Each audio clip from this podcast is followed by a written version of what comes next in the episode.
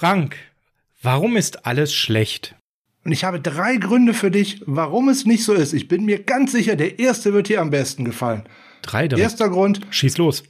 Tight End Charlie Werner hatte das beste Spiel seiner Karriere am vergangenen Sonntag. Ja, war großartig. Da gebe ich dir recht. Das war schon Siehst mal hervorragend. Perfekt. Zweiter Grund. Das, der tolle Rasen im Levi Stadium hat einen großen Sturm überlebt. Da haben die Greenkeeper auch alles für gegeben. Also die haben einen tollen Job gemacht. Und jetzt kommt mein Lieblingsgrund. Die Seahawks und nicht die 49ers sind letzter in der NFC West. Das ist großartig, oder?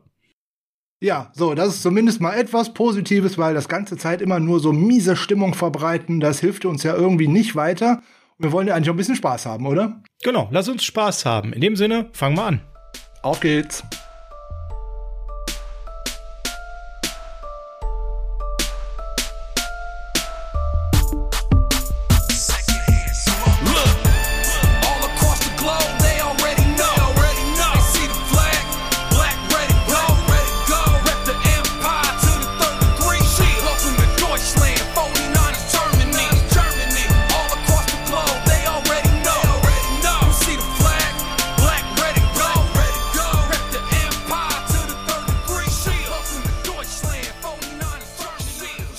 Der Freitag, 29.10.2021 und ihr wisst, was das heißt. Freitags ist Niners Huddle Zeit. Herzlich willkommen zum Niners Huddle, dem Podcast der 49ers Germany. Ich bin euer Host Sascha und an meiner Seite ist der Sheetown Professor.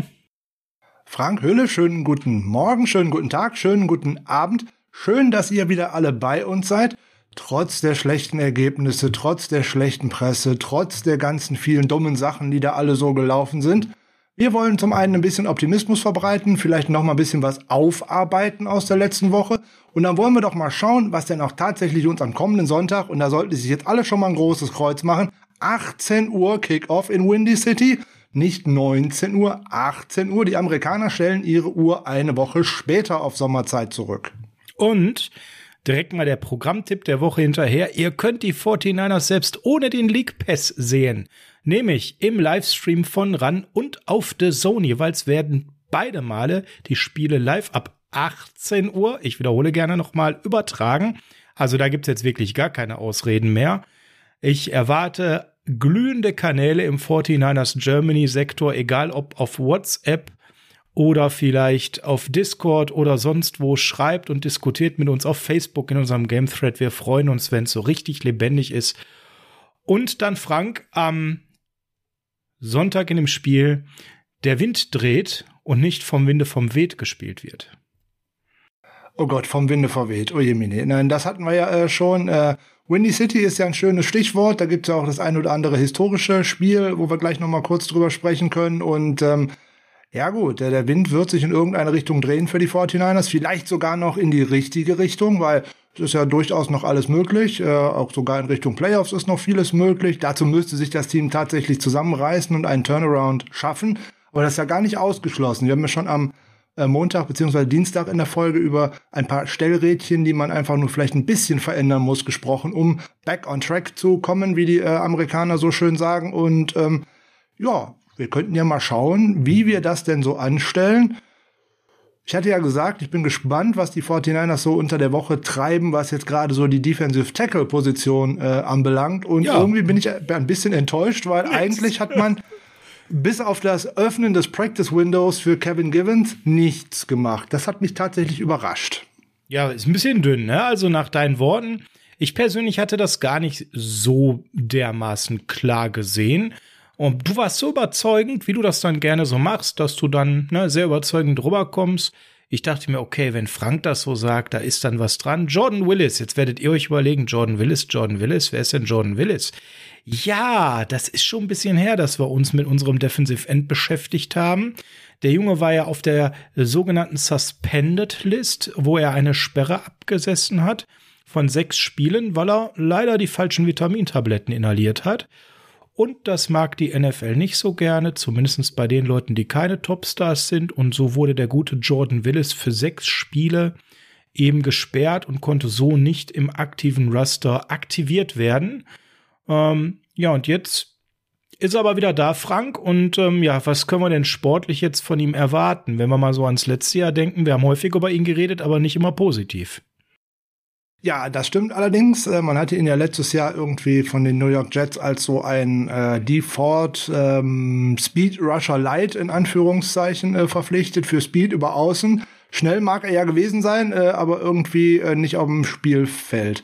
2,56 hat er geschafft, gerade gegen Ende der Saison. Äh, mal schauen, ich bin mir nicht mal sicher, ob der in der Rotation eine großartige Rolle spielen wird, weil die Edge-Spieler sind ja im Endeffekt relativ äh, unversehrt bis jetzt durch die Saison gekommen. Also jetzt Bosa, äh, Ford, äh, Samson Ebukam und auch Eric Armstead. Also Arden Key natürlich auch noch nicht zu verdenken. Und ich glaube, alle äh, zu vergessen, alle, die äh, gerade von mir genannten, haben ein deutlich höheres Ceiling als Jordan Willis es hat. Die einzige Möglichkeit, die ich da sehe, dass er zur Spielzeit kommt, ist äh, zum einen eine Verletzung von einem der anderen und vielleicht die Möglichkeit, dass durch die fehlenden Defensive Tackle im Moment ähm, Armstead vielleicht mal hier und da eher als Defensive Tackle aufläuft, anstatt als Defensive End und eben nicht nur bei reinen Passing Downs in die Mitte rückt. Das könnte ich mir ganz gut vorstellen. Ansonsten kann ich mir die Passivität der 49ers auch überhaupt nicht erklären. Ähm, sind ja noch ein paar interessante ähm, Free Agents auf dem Defensive Tackle äh, zu haben und äh, dass man da auch nicht mal zu einem Visit jemanden reingebracht hat. Ich habe zumindest nichts gelesen. Ähm, Nein, gar nichts, gar nichts. Finde ich echt merkwürdig. Dafür, dass in den Wochen vorher immer irgendwie Wide Receiver, Tight Ends und irgendwas eingeflogen ist, die man im Endeffekt hätte gar nicht äh, gebraucht. So, jetzt hätte man auch auf der Practice Squad Darion Daniels, äh, wenn jetzt noch irgendwas passieren sollte. Aber wie gesagt, ich habe das im letzten Spiel schon als Riesenschwäche gesehen, ähm, da die, wie da alleine Jonathan Taylor durch die Mitte rennen konnte, wo so ein äh, Zach Kerr so überhaupt nicht in der Statline bei fast 30 Snaps aufgetaucht ist und äh, auch DJ Jones ein unterirdisches Spiel im Tackling hatte. Uiuiui, also da mache ich mir echt Gedanken, wie man da ähm, das eine oder andere aufhalten möchte durch die Mitte. Uh, gefällt mir nicht. Wen von den Leuten, die jetzt gerade noch Free Agents sind, würdest du noch einladen auf Defensive Tackle? Ich würde mal so einen Snack Harrison einladen, also Snacks Harrison zum Beispiel, also einen, einen großen Runstopper, den man einfach in die Mitte stellen kann und der, den ich auch gar nicht groß ins Scheme äh, einbinden muss, der auch nicht unbedingt Typ Schrank, ne? Ja. Typ Schrank, der mir den Runstop, der, der die die äh, Mitte einfach dicht macht und mit so Not auch mal äh, den Center und den Guard eben bindet und damit ich da einfach eine größere Flexibilität da drum habe, weil das dieses Attribut, was ich jetzt gerade gesagt habe, dass man mal zwei Spieler äh, der Offensive Line äh, bindet als Defensive Tackle, sehe ich bei uns bloß bei Javon Kinlaw und eben bei Morris Hurst und bei keinem anderen. Und wenn die beiden jetzt vorläufig nicht auf dem Feld stehen sollten, bei äh, Hurst hatte man was von vier bis sechs Wochen äh, gehört. Den kann man nicht ein zweites Mal auf IR setzen, weil der war da schon einmal. Das wäre dann Saisonende. Und bei Javon Kinlaw hat man ja noch Schlimmeres gehört. Der ist gerade heute in LA im Laufe des Tages, wenn mich nicht alles täuscht. Und da wird sein Knie so weit untersucht, ob er jetzt schon operiert werden muss um zur kommenden Offseason überhaupt fit zu werden. Also das wäre eine Season-Ending äh, Operation oder Season-Ending Injury. Da müssen wir mal abwarten, ob wir da relativ schnell Infos zu bekommen. Also der letzte Tickerstand von vor gut einer Stunde ist, dass es wohl aktuell so ist, dass es eine Expertise gibt, die aussagt, er könnte um diese Operation herumkommen, dass man aber weitere Tests machen will und morgen wohl dazu Ergebnisse vorliegen. Das müssen wir jetzt abwarten. Ja, du bist ja schon bei Verletzungen. Vielleicht äh, machen wir einfach mit dem Injury Report weiter, weil der halt, liest sich. Stopp. Ich möchte noch eine Sache vor dem Injury Report loswerden. Tony das Jefferson. So genau, dass ich so langsam aber sicher am Verstand der Menschen zweifle, die dort im Front Office sitzen. Weil jetzt hat man Michael Kendricks in Verletzten zurückgebracht und ihn kurzzeitig später wieder entlassen. Jetzt macht man die gleiche Nummer nochmal mit Tony Jefferson.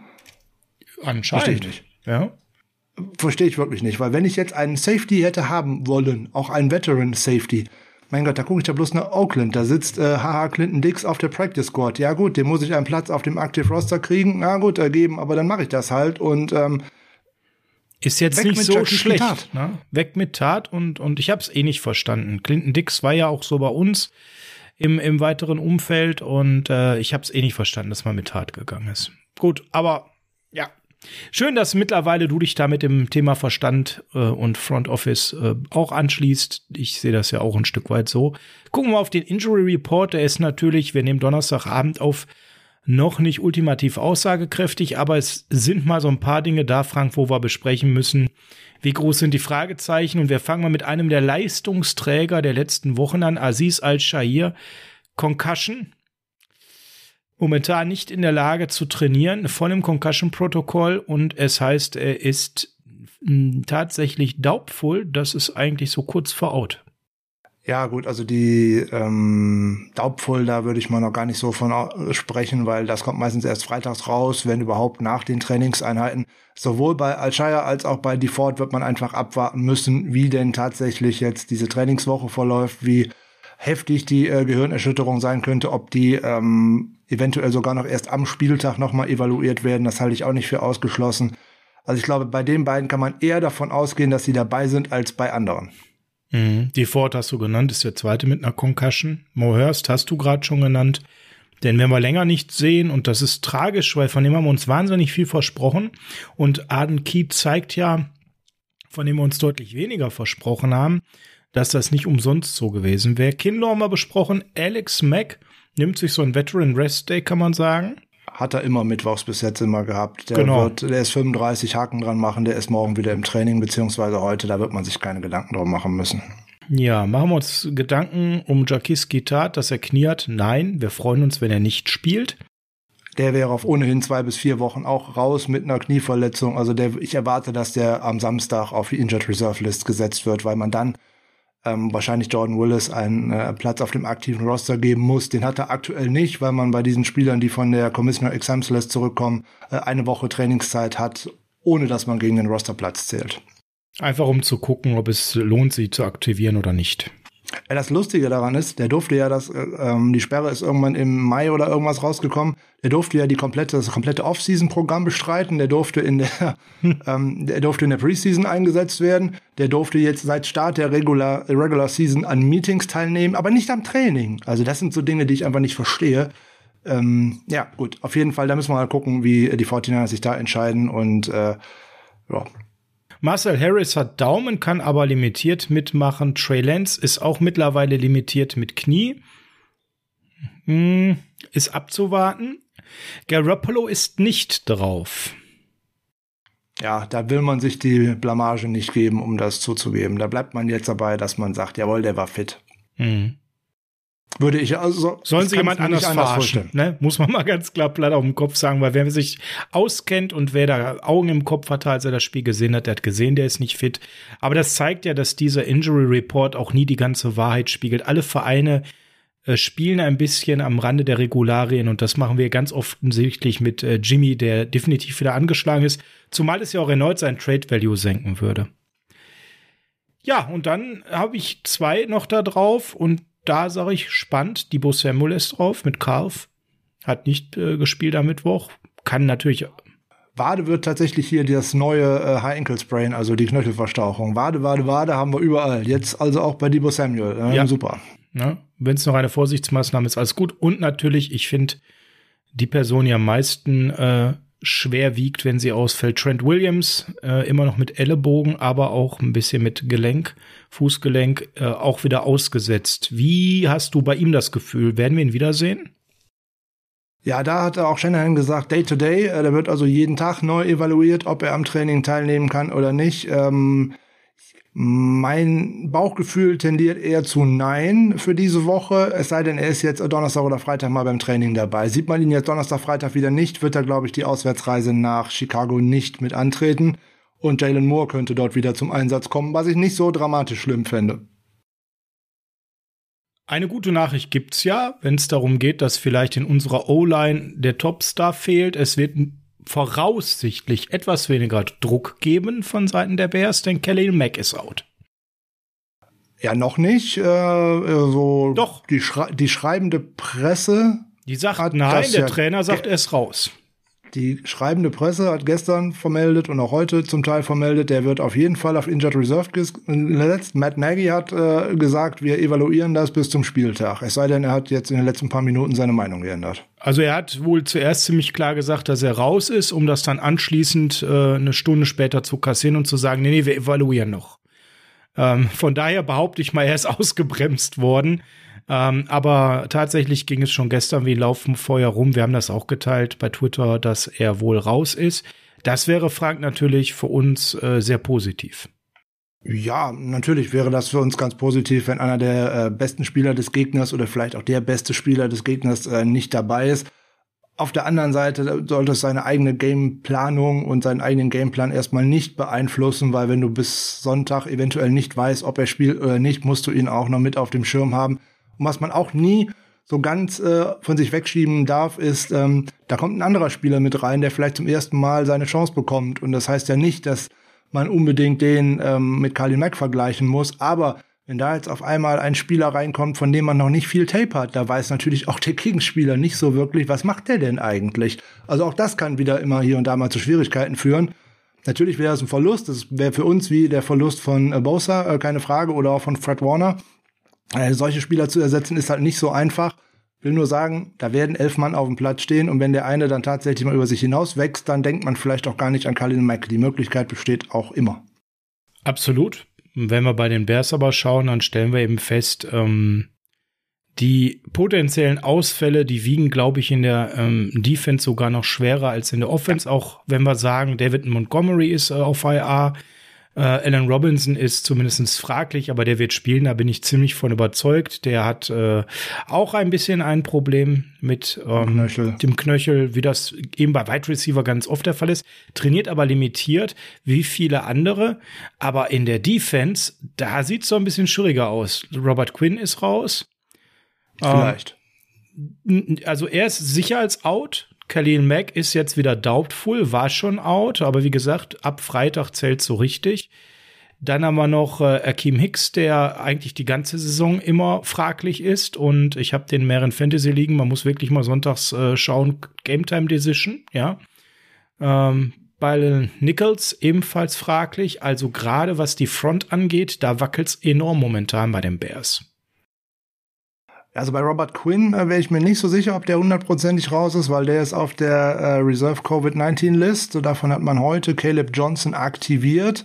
Mhm, da die genau. da auch beide, da die da auch beide schon genau wie Jimmy Graham und Elijah Wilkinson auch schon ein bisschen länger draufstehen, nämlich auch schon seit Donnerstag oder Freitag letzter Woche, könnten die das bis Sonntag noch darunter schaffen. Äh, Matt Nagy ist ja selber auch zu Hause, obwohl er doppelt äh, geimpft ist, hat es ihn ja trotzdem bekommen. Das passt ja auch ganz schön. Impfen heißt ja nicht, man kann es nicht bekommen, sondern nur, dass es hoffentlich nicht so schwer werden würde. Das scheinen mir heutzutage auch wieder so viele Leute zu vergessen in der ganzen äh, Diskussion darüber. Absolut. Also da müsste man äh, einfach mal äh, schauen und ähm, ja, da muss man halt wahrscheinlich bis Samstagabend oder auch Sonntag warten, ob es so ein äh, nee, Samstagabend müsste es für Robert Quinn sein, ähm, ob der dann zurückkommen könnte oder auch äh, Jimmy Graham oder nicht. Und ähm, ja, das ist jetzt vielleicht doof mit der Planung für uns jetzt gerade hier auch für den Podcast und auch für die 49ers, um sich darauf vorzubereiten. Aber im Endeffekt, so einen großen Unterschied macht das nicht, ob die dabei sind oder nicht.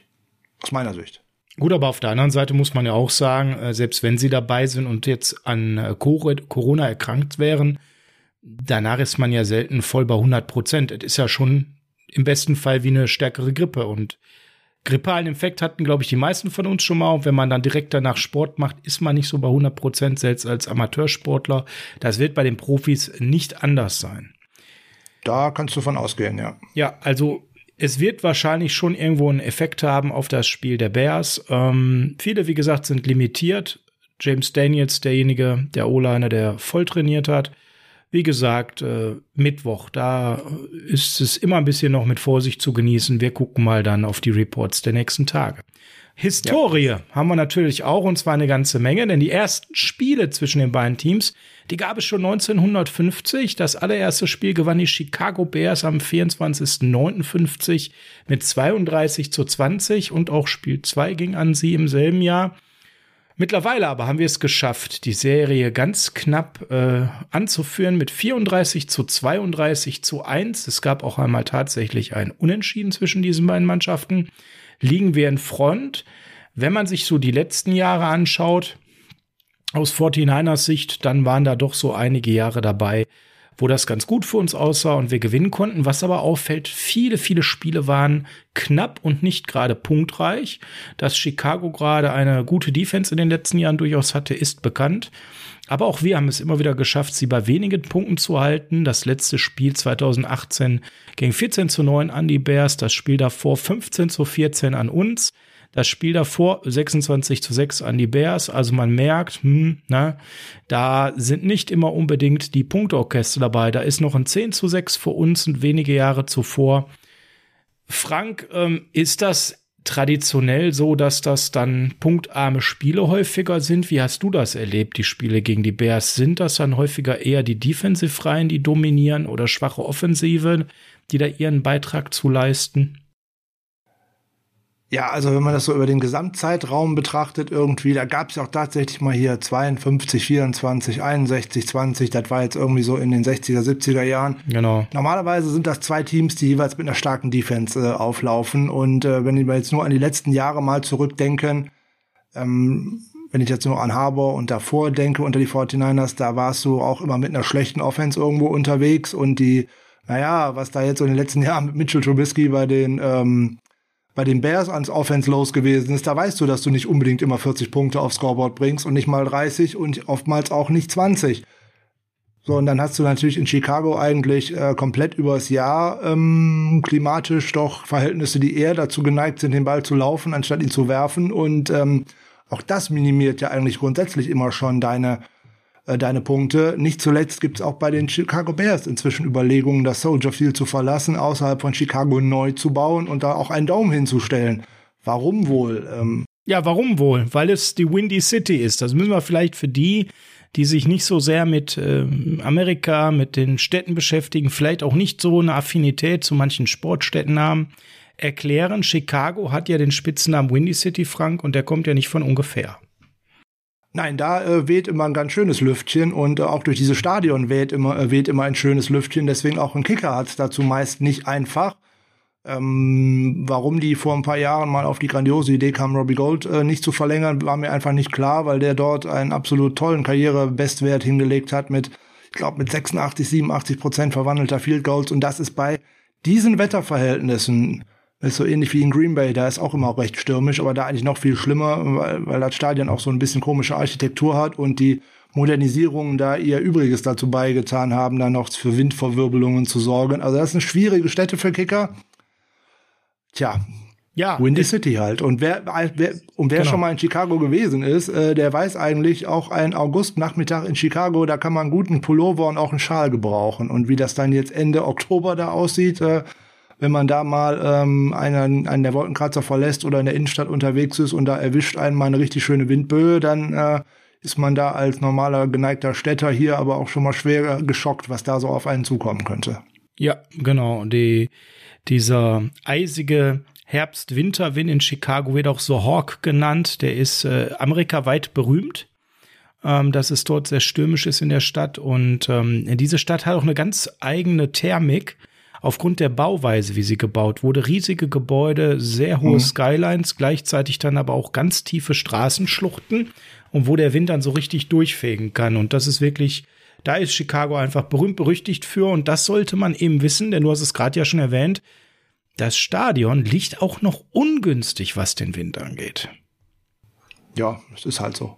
Ja, es ist halt so. Ne? Umso lustiger, dass der Chicago ja jung äh, und Weltklasse-Kicker Robbie Gold bei uns spielt und nicht in einem Stadion, wo man das richtig gut gebrauchen könnte. Ihr habt es vielleicht mitbekommen in den letzten Jahren, dass die Bears da immer mal wieder Kicker-Probleme hatten. Das ist natürlich teilweise. Ja, soll vorgekommen sein. Nicht nur in, Double Doink. nicht nur in Minnesota, sondern auch in Chicago. Das hat teilweise natürlich mit dem Personal zu tun, gar keine Frage, aber eben auch mit den wenigen Bedingungen, die das Kicken schon zu einer besonderen ja, Wissenschaft, kann man sagen, macht. Aber jetzt gucken wir. Wetterbericht für Sonntag sieht übrigens auch kräftigen Wind voraus, wird relativ spannend. Na, mit Wind kennen wir uns ja jetzt aus. Das hatten wir ja letzte Woche auch schon. Genau. Und wir gehen ja davon aus, dass es The Wind of Change wird, ja. Oh Gott, ich muss jetzt aber nicht singen, oder? Nein, und nicht, wie gesagt, vom Winde verwehnt, sondern eher der Wind der Veränderung, ja. Ich hätte aber noch was Historisches zu bieten. Ich bin gespannt.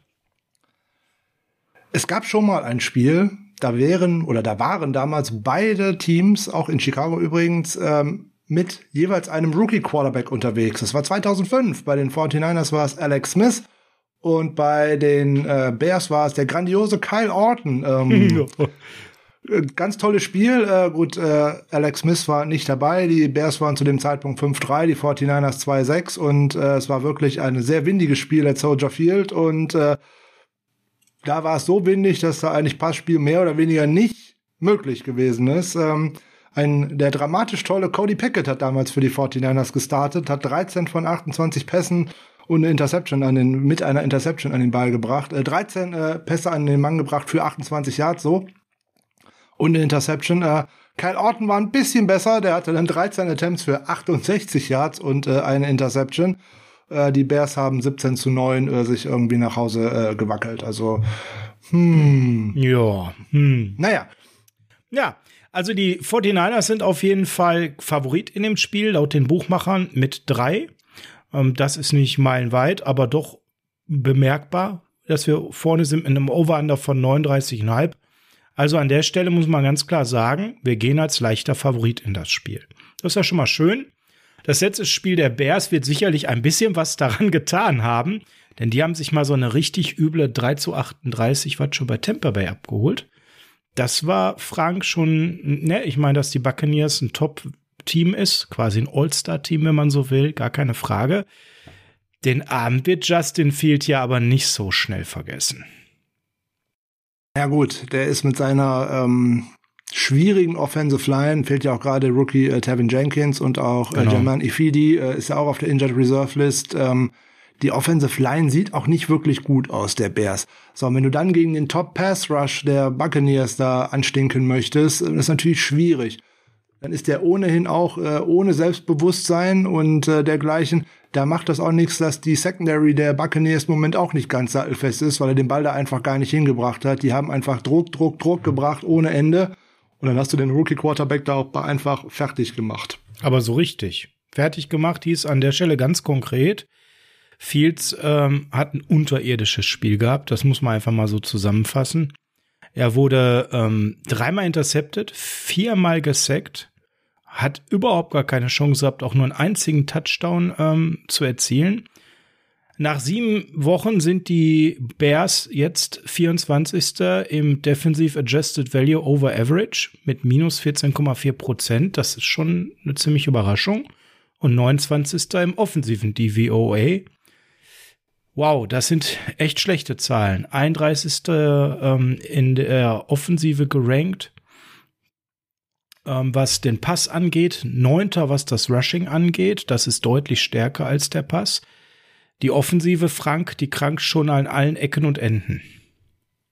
Ja gut, die krankt ähnlich wie bei uns an einem ähnlichen Problem, weil eigentlich wollte Matt Nagy auch nicht unbedingt Justin Fields so früh starten, sondern da wollte man eigentlich auch mit Andy Dalton gehen und äh, da spielt man natürlich auch ein anderes Scheme, ist ja völlig klar. Den guten Andy Dalton haben die Bears im Endeffekt nur bekommen, weil sie ihm versprochen haben, er wäre ihr Starter. Hm. Die waren noch gar nicht so richtig im Rennen für einen Quarterback. Die sind ja noch äh, am Draft Day nach oben äh, getradet auf 11, um dort äh, Fields zu bekommen. Die sind eigentlich davon ausgegangen, dass sie bei 20 oder 21 waren sie vorher dran, dass die Quarterbacks da eh schon weg gewesen wären und wollten eigentlich mit Andy Dalton gehen, eigentlich ja dann mehr oder weniger in so ein Übergangsjahr. Und weil Andy Dalton dort nochmal die Chance gesehen hat, vielleicht seine Karriere nochmal neu zu starten, wäre ja vielleicht halbwegs möglich gewesen, weiß man nicht, hat er sich halt nicht auf einen äh, Vertrag bei Backup bei anderen äh, Teams eingelassen, so wie bei den 49ers. Die Eagles sollen auch interessiert gewesen sein. So hat er halt gedacht, ich kann in der Windy City nochmal von vorne loslegen. Jetzt kommt natürlich das, was kommen musste. Der Saisonstart verläuft nicht so bombig. Ne? Offensive Line hat sich ja mehr oder weniger vor Saisonstart schon aufgelöst. Ähm, ja, und dass man Andy Dalton auch gute Umstände bieten musste. Ne? Stell, stell, stell ich jetzt Andy Dalton hinter die ähm, Patriots Offensive Line, dann wird er mir da auch ganz gute Leistungen bringen. Innerhalb der Struktur, nicht darüber hinaus. Dieses Team hat keinerlei Struktur und ähm, naja, dann zu leist, leistet man sich tatsächlich noch, zumindest einen Wide Receiver dazu haben, der eigentlich obere Klasse sein sollte, der NFL, der aber eigentlich so gut wie keinen Ball bekommt. Und das ist äh, irgendwie stark frustrierend für Allen Robinson. Deswegen äh, meide ich den auch in sämtlichen Fantasy-Ligen seit Jahren, weil erst Mitchell Trubisky, jetzt äh, eben erst Dalton und jetzt Fields. Also da kann man eigentlich nicht drauf setzen. Fields hat äh, bisher zwei Touchdowns, sechs Interceptions, zwei verlorene Fumbles, 57,7% Completion Percentage. Der lernt gerade auf die ganz harte Tour.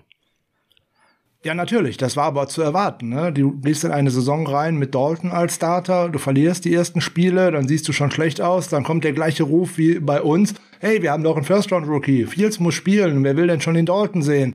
Ja, dann sagt sich mit Nagy, oh je, oh je, ich bin ja ohnehin eigentlich schon auf dem Hot Seat und ich habe ja letzte Saison schon nicht verstanden, warum man den nicht schon vor die Tür gesetzt hat, weil das war auch jetzt mm. die letzten mhm. zwei Jahre einfach nur Nix. Krampf, was da rausgekommen ist und der ist mit seinem Ruf, den er da hingekommen ist, auch als Offensive Mind, da hat man überhaupt nichts von gesehen in dieser Nein. Zeit. Ja, also der spielt um seinen Job und deswegen muss auch Justin Fields jetzt jede Woche wirklich auf die harte Tour lernen, was es heißt, in der NFL anzukommen und wenn das die nächsten Wochen so weitergeht, dann wird das eine ganz, ganz harte Lehrstunde für äh, Justin Fields. Da sollte der ein oder andere 49ers-Fan auch mal drauf schauen. Nur aus dem Grunde, so schlimm würde es vielleicht für Trey Lance nicht werden, aber der müsste jetzt auch erstmal auf die harte Tour lernen. Ja, die O-Line von uns ist schon ein bisschen besser. Die Bears O-Line ist zwölfter im Run-Blocking immerhin. Deswegen ist auch der Run ein bisschen äh, prominenter unterwegs. Aber 32. im Pass Protection mit der Adjusted Sack Rate von 12,2. Also das schlechteste Team der NFL tatsächlich, was die Pass Protection angeht. Und Frank, und das ist schon richtig furchtbar. Man kann es immer erkennen, weil Fields hat ja kaum Zeit, überhaupt mal nach einem Dropback seine Reads durchzugehen. Er macht natürlich die Rookie-Fehler, viel an einem Read zu kleben, anstatt die schnell durchzugehen, zum Beispiel. Aber dann hat er auch sofort immer Druck und hat da natürlich auch noch nicht das beste Gefühl für Druck in der Pocket und das kann man alles eben auch in diesen Zahlen wiedererkennen. Und er bekommt über dieses Scheme eigentlich so gut wie keinerlei Hilfe, weil auch Justin Fields könnte man auch gerne mal mit Designed Runs und dergleichen ähm, gutes Selbstvertrauen äh, liefern. Nicht, dass ich jetzt unbedingt Tipps loswerden möchte für unseren kommenden Gegner, aber da könnte man ihn gut für einsetzen. Das hat er auch immer in den Jahren bei Ohio State äh, getan. Warum Matt Nagy das nicht macht, ist mir nicht ganz klar. Ich hoffe, er fängt am Sonntag nicht damit an, weil gerade die Mitte wäre jetzt offen. Ja, ja. Und wenn wir jetzt mal, wenn wir mal das Matchup uns anschauen, also O-Line und das Pass- und Run-Spiel ähm, auf Seiten der Bears gegen unsere Front, die jetzt gerade dieses Jahr nicht sehr prominent ist, was Druck angeht und Sex. Mhm. Wie schätzt du die Chancen ein, dass wir da eine verbesserte ähm, Front sehen, mit Bosa, mit Armstead, dass da wirklich ein bisschen mehr geht. Ja, das wird äh, hauptsächlich auch davon abhängen, ob ich es schaffe, die Mitte dicht zu halten, da also auch den Contain zu halten. Nicht nur Outside Contain, sondern auch die Mitte dicht zu halten. Wenn ich natürlich jetzt schön über Außen Druck machen kann mit äh, Armstead, mit Bosa, vielleicht auch dann eben mit ähm, DeFord oder mit Arden Key, alles schön, Samson Ebiokam, alles prima. Ich habe nur nichts davon, wenn die Mitte offen ist und ich den Quarterback dann durch die Mitte entkommen lasse. Das ist natürlich der Haken. Das darf ich nicht machen. Und ähm, man darf auch nicht den Fehler machen, daran zu denken, David Montgomery ist nicht dabei. Der Khalil Herbert hat jetzt auch drei starke Spiele äh, abgeliefert. Absolut. Zweimal über, zweimal über 100 Yards. Und ähm, das traue ich dem gegen uns auch zu. Weil so schlecht diese Offensive Line eigentlich im Passblocking ist, im Runblocking ist der ein oder andere Gap, machen die schon frei das kann dann hier und da tatsächlich funktionieren. Damit können die dir auch wehtun. Also ich glaube schon, dass wir mehr Druck äh, sehen können als in der vergangenen Woche, weil wir haben bis jetzt auch immer so eine Auf- und Abbewegung gehabt bei uns mit viel Druck, wenig Druck, viel Druck, wenig Druck. Nach wenig Druck letzte Woche sollte jetzt äh, hoffentlich äh, wieder viel Druck äh, gegen die Bears kommen und äh, da müsste eigentlich auch Bosa gerade e-, egal wen die dagegen ihn stellen ähm, ein gutes Spiel machen können. Ich denke, er wird auf Jason Peters treffen, aber der wird Richtig. 38, also den müsste der gute Bosa doch auf jeden Fall mal äh, aufs Korn nehmen können. Ansonsten, das fehlt mir bei uns sowieso. Warum wechselt Bosa nicht auch mal auf die andere Seite und Richtig. kommt mal nicht immer von uns aus Richtig. gesehen über links, also über den Left Tackle, sondern in dem Falle jetzt vielleicht auch mal über den Right Tackle, weil der kann gar nichts. Genau, du hast schon gesagt, German Ifedi ist auf Injured Reserve, der rechts gespielt hatte. Elijah Wilkinson ja. ist Stand heute raus. Ja. Und dann hat man Latavius Simmons oder Alex Bars und das ist beides äh, Tor offen, renn durch. Ja. Ja. So sieht's aus. Und auch gerade wenn ich an die äh, Offensive Line von denen denke, umso, sch umso schlimmer ist das eigentlich, dass jetzt äh, eben Kinlaw und auch äh, Hurst nicht dabei sind, weil auch der Center Mustafa spielt eine grauenhafte Saison. Ne, wenn man sich die Grades von Pro Football Focus anguckt, ist der von 36 qualifizierten Centern die Nummer 35.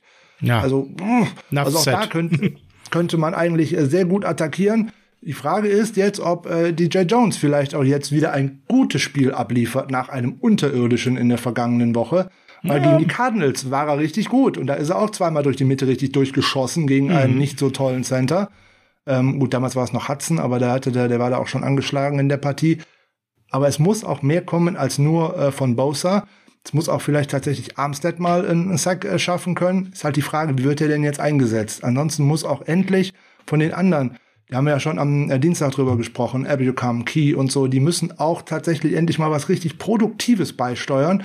Nicht immer nur gut in der Run-Verteidigung zu sein, nicht auch nur mal noch mal in einem Screen, die gut verteidigen zu können oder sowas. Nein, ihr müsst auch tatsächlich mal das machen, wofür ihr denn eigentlich gekommen seid. Sex und Quarterback Pressures, weil Fields kann man schnell in Fehler reintreiben. Das brauchen wir. Das müssen wir haben, damit auch da vielleicht der ein oder andere Ball mal irgendwo hinsegelt, wo einer von uns den auch mal fangen könnte. Egal, ob jetzt ein Offensive Liner, ein Linebacker, ein Defensive Back, ist mir egal. Interceptions, Turnovers. Das müssen wir am Sonntag tatsächlich mal schaffen, um uns auch selber wieder stark zu machen, Selbstbewusstsein aufzubauen, zu merken, hey, wir können das doch auch. Das ist für mich ein absoluter Schlüssel. Und da hilft natürlich, wenn Holzhände Tat nicht spielt, dann erhöht das direkt die Interception-Chance. Aber Frank, ein zweiter Schlüssel ist für mich ja auch. ein zweiter Schlüssel ist ja auch für mich, und da schauen wir nachher noch mal zu. Möchte ich aber nicht vorne weggreifen, dass wir in Führung gehen und dass wir die Bears zwingen zu werfen und nicht eben über Herbert. Du hast ihn gerade genannt. Das ist der Third Stringer auf Running Back, der richtig gut spielt gerade. Solange die laufen können, haben wir ein Problem. Unsere Run-Defense ist mal so, mal so. Meistens eher so als so. Und das könnte tatsächlich etwas sein, womit Chicago die Uhr und das Feld bewegt und uns eben in Offensive vom Feld hält. Aber wir hatten ja zuletzt, wenn wir gute Drives hatten, die gerne am Anfang, und das wäre natürlich eine Chance, direkt mit dem Touchdown loslegen, 7-0 in Führung gehen, Fields gar nicht die Chance geben, lange das, das Laufspiel eben zu nutzen, sondern eben ganz früh Nagy dazu zwingen, auch ähm, Pass Play zu callen und dann, wie du schon sagst, den Druck eben auch auszurichten. Und wenn wir aufs Passspiel schauen, Frank, ja, schauen wir doch mal auf die ähm, Wide Receiver. Du hast Allen Robinson gerade schon genannt. Top Mann. Top 10 Wide Receiver sicherlich von den reinen Skills, kriegt nie den Ball. Dann haben wir noch so Menschen wie Daniel Mooney oder Brishad Perryman, der ganz lange keinen Verein gefunden hatte. Und einen alten Bekannten, wenn er denn mal fit ist und nicht an Krücken, Marquise Goodwin. Ich glaube, da ist äh, alles zugesagt zu diesem Wide Receiver Core. Das sollte ihm uns entgegenkommen mit einem Quarterback, der Probleme hat, den Ball zu platzieren. Ähm, wir haben ja im momentan Probleme, irgendwas auf Wide Receiver zu verteidigen, Frank. Diese Woche gab es Sondertrainingseinheiten für unsere Cornerbacks, wie man denn lange Bälle in den Rücken verteidigt, ohne dabei den gegnerischen Wide Receiver über den Haufen zu springen toll, dass man nach Woche 7 auch mal darauf gekommen ist, das zu trainieren, oder? Naja gut, also ob das jetzt die reine Trainingsform ist, äh, das glaube ich eher weniger. Ja, das hat man jetzt gemacht. Das hat natürlich auch der eine oder andere Beatwriter direkt ein wenig ins Lächerliche gezogen. Ich habe dabei jetzt auch mit dem Auge gezwinkert, muss man mal dazu sagen. Ne?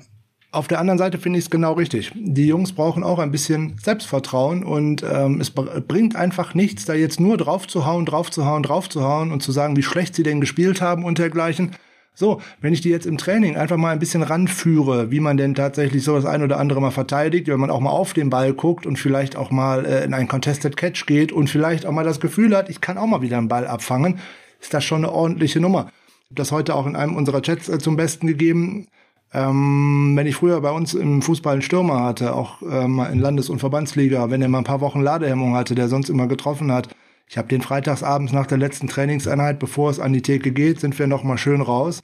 Dann habe ich dem Guten da, keine Ahnung, 20 Bälle hingelegt und er musste erst mal eine halbe Stunde nur das Tornetz kaputt schießen, damit er sich einfach mal ohne Torwart, ohne alles, damit er sich mal Selbstvertrauen holt, bevor man äh, ein gemeinsames Kaltgetränk äh, zu sich genommen hat. Und oftmals hat das sonntags auch eigentlich zum Erfolg geführt. Also, ich mache jetzt eine kleine Binsenweisheit sein, aber sich jetzt einfach nur äh, drüber lächerlich machen, dass da irgendwer tatsächlich mal versucht, einen Ball zu fangen im Training, ähm, ja, sollen sie machen, sollen sich tatsächlich mal ähm, Selbstvertrauen holen, dadurch jetzt mal einen Ball äh, abzufangen und vielleicht äh, dadurch ein bisschen Sicherheit zu gelangen. Und wenn es denn dazu führen sollte, dass man am Wochenende nicht unbedingt bei jedem, man kann nicht jede Pass Interference ähm, vermeiden, insbesondere weil die Liga darauf gestrickt ist, jegliche Berührung von einem defensiven Spieler immer direkt als Pass-Interference zu werten, während das auf der anderen Seite eher nicht so ist. Äh, das ist auch schwierig. Die Liga will das Spektakel. Es ist ja auch so ausgerichtet, dass der Defensive Back eigentlich nur verlieren kann. Er muss sich wenigstens mal umdrehen und immer ein Gefühl für den Ball haben. Und wenn er dann den Arm hebt, ist das alles nicht so schlimm, als wenn er nur den Arm hebt und weiterhin nur den Hinterkopf von seinem äh, vor ihm herlaufenden Receiver angeguckt hat. Dann ist das immer eine Flagge. Natürlich ein großes Problem für die 49ers. 14 Strafen hat man da schon gegen sich gekriegt.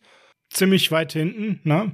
Elf davon haben gezählt, was heißt ziemlich weit hinten. Da ist man absolute Liga-Spitzenreiter oder eigentlich Schlusslicht. Das würde besser passen zu der ganzen Nummer. Das wollte ich damit ganz charmant sagen, richtig. Wir sind ganz, ganz hinten mit der roten Laterne. Aber ganz, ganz charmant kann man direkt mal dazu sagen, nur eine weniger haben die Tampa Bay Buccaneers bekommen. Also äh, von daher. Die haben aber eine rollende Offense. Vielleicht haben, haben wir uns genug an Offense, unserer ja. Defense abgearbeitet und an der Offense der Bears, äh, wo wir ja jetzt schon eigentlich die Keys of the Game besprochen haben. Letztes Matchup, was wir vielleicht ganz kurz da beleuchten müssten, wären die Tight Ends der Bears gegen ja unsere Tight End Verteidigung, natürlich dann auch die Linebacker, die Mitte. Frank, das ist jetzt aber nichts, wo wir große Sorge haben müssen. Wir sind da eigentlich sehr stark und die Bears sind jetzt nicht außerordentlich gut auf der Position unterwegs. Ja gut, ähm, jetzt hat Jimmy Graham die Saison noch nicht viel gespielt und er ist ja im Endeffekt ohnehin ein großer Wide Receiver und er wird auch immer älter und immer ein bisschen langsamer. Also, aber er ist immer noch ein gefährliches Red Zone Ziel und dergleichen. Also man sollte ihn nicht außer Acht lassen. Also ja, also bitte, ne? Mercedes Lewis kriegt jede Woche ein wichtiges Target bei Green Bay. Also wie alt ist der ja, eigentlich? zum 70, Beispiel 80, ähm, ne? Irgendwie sowas. Hat bestimmt schon ein H-Kennzeichen. Alles gut. ähm, Cole Kmet ist, äh, ja, ja, hat aber noch ganz viele auch Drops dabei und dergleichen. Aber auch in so einem Spiel ist das natürlich auch so ein Ding. Freilassen darfst du den auch nicht. So, dann, aber es wird wieder mal fallen oder stehen und fallen mit dem Druck, den unsere Defensive Line auf den Quarterback macht, wird Justin Fields zum ersten Mal in seiner NFL-Karriere Zeit bekommen. Dann wird er auch irgendwann einen freien Receiver sehen, weil irgendwann wird einer frei sein. Das ist nun mal einfach so. Und ähm, es steht und fällt mit dem Druck. Ich denke auch, wir werden den einen oder anderen Blitz dazu sehen. Und ähm, ja, gerade zu Alan Robinson hätte ich noch äh, etwas nachzutragen. es gibt eine interessante äh, Statistik, welche Spieler seit 2011 äh, den am meisten Erfolg hatten als Wide Receiver, indem man den Pass Interference Strafen gezogen haben. Oh Gott, jetzt schwant mir Böses. Ja, äh, Alan, Robinson, Alan Robinson ist auch dabei mit 33, die er seitdem gezogen hat. Da sind aber dann so Jungs vor ihm wie Mike Evans mit 37, der Andrew Hopkins mit 43, Marvin Jones mit 35, Antonio Brown knapp hinter ihm mit 32. Also Demarius Thomas übrigens, äh, der erfolgreichste mit 41 in dieser Zeitspanne. Und äh, noch viel interessanter, 38 Torrey Smith und daraus, aus den folgenden Plays danach, äh, Total EPA, was daraus äh, generiert worden ist, 77,25, absoluter Bestwert. Also auch hier muss man natürlich wieder aufpassen auf Allen Robinson, ist ja keine Frage. Ich sag, der kriegt nicht so viel Bälle, ja, aber die ähm, Wide Receiver der, ähm, der Colts haben auch nicht so viele Bälle bekommen. Wenn dann aber wieder viermal eine Pass-Interference-Strafe gegen uns fliegt und dann sind wir halt nicht im College, wo es nur 15 Yard Strafe sind äh, und es nicht immer sonst wohin geht, kommt die Strafe irgendwo nach 50 Yards gelaufen, dann geht der Punkt dummerweise direkt dahin, wo es losgeht oder neu losgeht. Also ganz schwierig. Auch da sollten wir aufpassen, nicht ganz früh so ein Ding kassieren und irgendwie so ein Big Play zulassen, weil dann, wenn Justin Fields womöglich auch mal so das Quäntchen Selbstbewusstsein bekommt, so ein Breakout-Spiel startet schneller, als man so denkt. Okay, mit diesen Bedenken wechseln wir die Seiten. Du hast ganz viel von Druck für Fields gesprochen. Der andere Quarterback hat gerade ganz viel Druck, Jimmy Garoppolo. Der wird extrem kritisch gesehen. Wir beide haben auch auf unseren Social Media Accounts bei den 49ers Germany wie bei den Niners Huddle Frank Place ähm, geteilt, wo er sehr offene Menschen, Mitspieler nicht gesehen hat. Ein Ding war zum Beispiel auf Kyle Justek, der dann Mutterseelen allein da jede Menge Rasen vor sich hat, den er hätte mähen können. Er hat den Ball nicht bekommen. Und dazu hat der Marcel Ude Wesseling uns eine Frage geschickt, die ich gerne mit reinnehmen möchte. Der hat nämlich ähnlich wie du eine Fußballanalogie gebracht. Ernst gemeinte Frage. Ist es fair, ihn daran zu messen?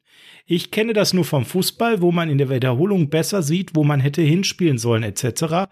aber im Spiel, in der Situation ist das ja was ganz anderes. Ja, äh, vielleicht äh, nehmen wir den Vorsatz dazu auch noch mit rein, nämlich ob das alles nur äh, an äh, Garoppolo liegt oder im Endeffekt, wenn man so sieht, dass da auch tatsächlich immer freie Receiver dabei sind, ob das Shanahan-Scheme dann doch nicht so schlecht ist. Genau, das ist dann noch die Anschlussfrage und wenn ja, ist es dann das Playdesign Calling doch nicht so shy, Punkt, Punkt, Punkt. Oder hätte er eh nicht genug Zeit gehabt? Also viele Fragen von Marcel, die es zu beantworten gibt. Ich fange mal von hinten an, das Feld aufzurollen, wenn ich darf. Da würde ich direkt mal ein großes Ja hintersetzen. Hätte er nicht genug Zeit gehabt? Ja. Äh, nee, nee, nee, nee. Nicht um hätte er genug Zeit gehabt, sondern ist das Scheme nicht ohnehin ah. besser, als es gerade gemacht wird? Ja, auf jeden Fall. Auf jeden Fall. Da können wir das sofort beantworten. Genug Zeit äh, wird er in dem Falle auch gehabt haben. Ja, keine In der Frage. Szene ja, nicht in jeder, die online unterwegs ist. Deswegen finde ich Marcells Frage da sehr berechtigt, weil da muss man ein bisschen vorsichtig sein. Es gab hier auch ein paar Plays, die online kursierten, die haben wir beiden jetzt nicht geteilt. Ja, da hatte er dann so nach zweieinhalb Sekunden den Megadruck im Gesicht und dass man dann nicht mehr so verrät beim dritten Read nochmal guckt, ob ein bisschen Separation da ist, ist klar.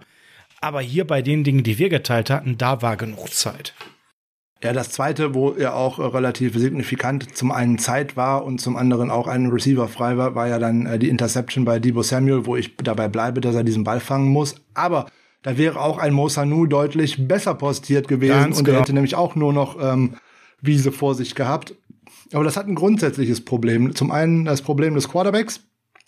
Ähm, jeden freien Receiver wird er nicht sehen. Das ist nun mal so. Das sieht fast keiner. Wenn ich mir, äh, egal welches Spiel ich mir im Game Pass rausschaue und mir All 22 anschaue, sehe ich bei jedem zweiten, dritten Play von einem Quarterback irgendwo einen Spieler, den er übersehen hat, der da freigegangen, freigegangen ist, weil das halt nur der dritte Read gewesen ist oder vielleicht auch nur der vierte, keine Ahnung, weil sich ein Play anders entwickelt hat, als es äh, geplant gewesen ist. Also diese klassischen Coverage-Busts, was das bei Karl Juszczyk definitiv auch gewesen ist, weil sich da der Cornerback und der Safety nicht richtig abgesprochen haben der Cornerback ist stehen geblieben und der Safety ist äh, schon in die Mitte gelaufen.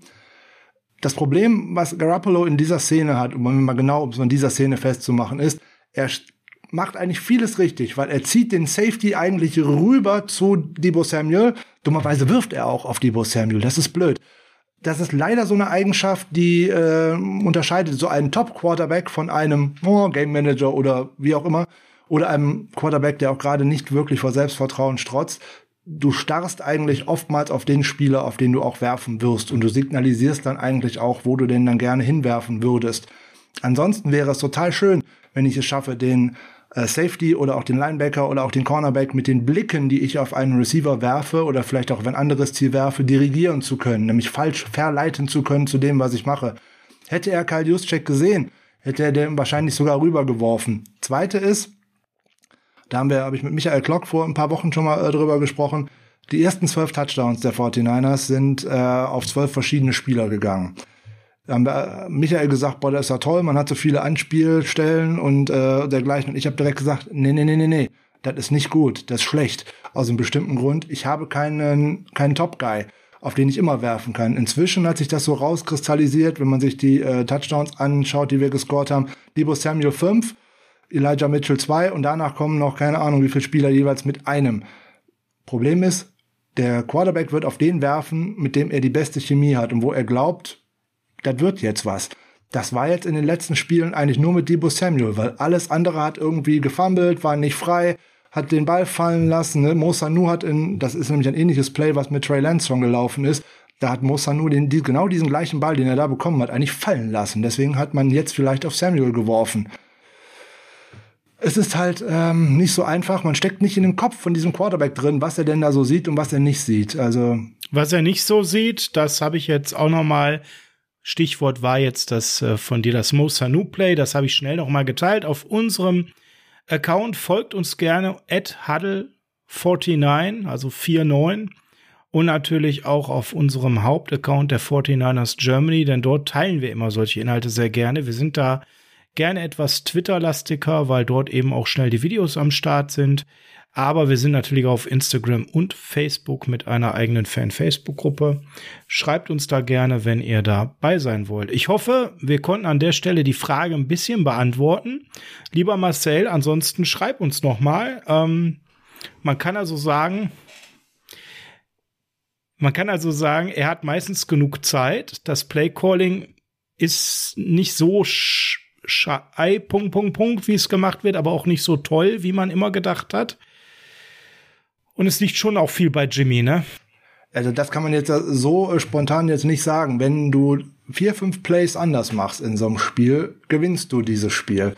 Ne, wirfst du zweimal auf den völlig freien, hat der nur noch grün vor sich und du machst zweimal Touchdown und jeder sagt, boah, geiles Scheme.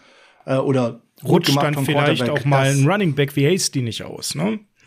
rutscht vielleicht ein Running Back wie Hasty mal nicht aus. Vielleicht hält so ein Receiver wie Debo Samuel auch mal einen Ball fest. Ne, vielleicht hat Jimmy Garoppolo, wenn er äh, mal mehr gute Pässe und gute Plays angebracht hat, auch mal ein bisschen mehr Kleber in der Hand und leistet sich dann auch kein Fumble und so. Das sind ja alles so Sachen, das kann, das kann passieren, dass man das sowas nicht sieht. Man fragt mal bei Patrick Mahomes nach, wie viel Interceptions er jetzt in den letzten Wochen, Wochen geworfen hat. Das hat sich vor äh, Anfang der Saison auch noch keiner vorstellen können. Das ist halt ein schlechter Lauf. So der ist ja jetzt nicht schlechter, als er die letzten drei Jahre gewesen ist, sondern der hat jetzt gerade ein persönliches Problem mit der Art und Weise, wie er spielt, mit seinem Selbstbewusstsein und hinterfragt sich viel mehr. Wenn du vorher alles äh, immer an den Mann bringst und dein Lauf hört einfach nicht auf, dann kommst du auch von Woche zu Woche weiter. Ist ja keine Frage. Deswegen, ich fand's doof, dass die Colts äh, vor uns gegen die Titans gespielt haben, weil sich da auch ein Carson Wentz Selbstvertrauen holen konnte. Und der hat dann einfach mal gedacht, ich werf den Ball einfach mal tief, weil das hat letzte Woche auch schon funktioniert.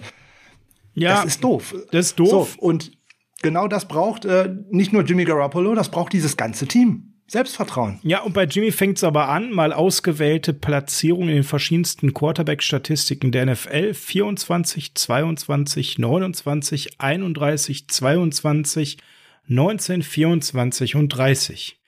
Also definitiv ein Bottom 10 Quarterback momentan und nicht mehr. Und mit ihm fängt es an.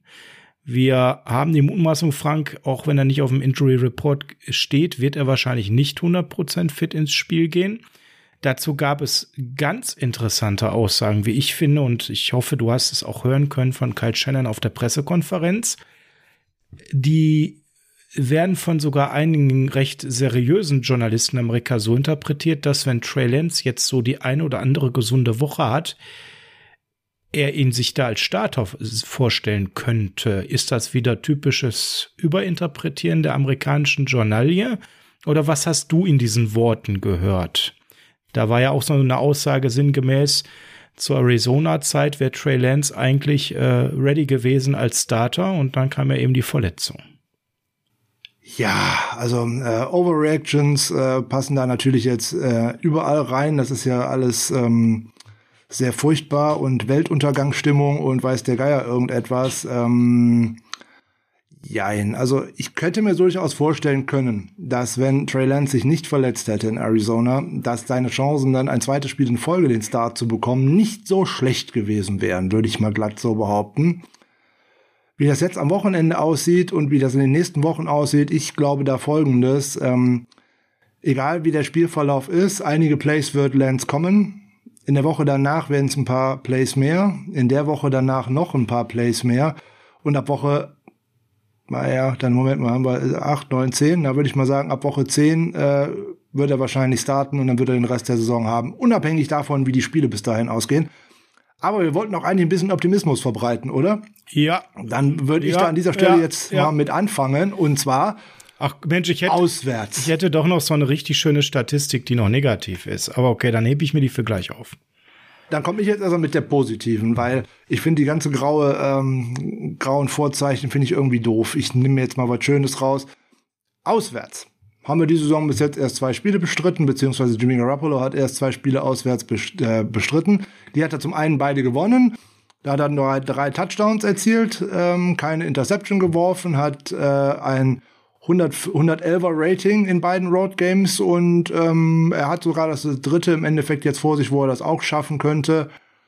Also von daher, auswärts läuft's besser als zu Hause. Das Levi Stadium ist ja im Moment sowieso nicht so toll. Äh, in den letzten äh, acht, von den letzten acht Heimspielen hat man sage und schreibe eins gewonnen. Also äh, da sind die Spiele in Arizona übrigens mitgezählt als Heimspiel, aber äh, war nicht ganz so äh, erfolgreich in letzter Zeit. Also natürlich äh, trägt Garoppolo seinen Teil dazu bei, dass es bei diesem Team nicht gut geht. Er muss, wir haben über Macht, äh, Machtvakuum und Machtverteilung gesprochen. Könnt ihr gerne nochmal in die letzte Folge äh, reinhören. Das müssen wir nicht unbedingt jetzt nochmal durchkauen. wenn er nicht vorne rangeht, er muss der Anführer sein, dann ist das schwierig.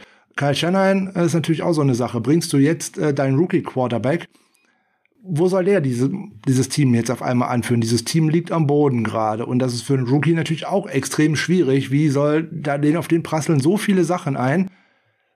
Ah, auch, das ist halt, wie du es machst, machst du es im Endeffekt falsch. Und ähm, ich denke, dass es so läuft, wie ich vorhin gesagt habe. Ein paar Snaps werden wir ihn sehen, äh, dann gegen die Rams ein paar Snaps mehr, dann nochmal gegen die Cardinals ein paar Snaps mehr und danach ähm, ist spätestens vorbei, selbst wenn du alle drei Spiele gewinnst, also vorbei mit Garoppolo und dann muss Lance spielen. Ja, wir sind mal gespannt, ob deine Prediction da zutrifft. Frank, ich habe ja gerade so ein bisschen über Marquis Goodwin geschmunzelt. Ne? Wir alle, alle Hörer wissen warum, ja ob Leichtathlet oder, oder Footballer, da hat er sich nie so richtig entschieden. Wenn man jetzt auf die Statistiken diese Saison von ihm schaut und die von Brandon Ayuk daneben legt und man würde die Namen nicht drüber schreiben, wüsste man jetzt nicht, wer wer ist. Beide neun Catches, beide etwas mehr als 90 Yards. Einziger Unterschied, Ayuk hat einen Touchdown gemacht und Goodwin nicht. Hm. Wir haben über Brandon Ayuk in der letzten Folge ganz, ganz viel gesprochen. Aber also ich persönlich ich habe das Gefühl, das wird das Spiel, wo der Junge auch vielleicht mal einen richtig fetten Yards äh, After Catch Run macht oder vielleicht ein langes Ding fängt. Ich könnte mir vorstellen, gegen die Bears, ich habe so ein Gefühl, dass Ayuk jetzt endlich, und da bin ich jetzt mal beim Positiven, so ein, so ein Durchbruchsspiel hat und wieder so ein bisschen mehr performt wie letzte Saison. Wie ist da so dein Gefühl gerade? Okay, nicht so positiv. ich habe es ja schon für die letzte Woche eigentlich prophezeit gehabt, dass dieses Spiel da kommt. Da habe ich nicht viel von ihm gesehen. Das heißt aber nicht, dass es jetzt nicht am kommenden Spieltag passieren könnte, weil die Voraussetzungen sind ja ähnlich wie gegen die Colts. Eben. Ne? Eigentlich die Line und die Run-Defense des Gegners besser als die Passverteidigung. Und äh, wenn ich mir jetzt mal so ähm, die drei Cornerbacks oder auch die Nickelback dann im Endeffekt ähm, anschaue, die da so rumlaufen, Johnson, äh, Shelley, hm, Wildor, ui, Jackson dazu dann auch noch als Free Safety, der meistens äh, Single High hinten drin spielt in einer äh, Dreier äh, im Cover 3.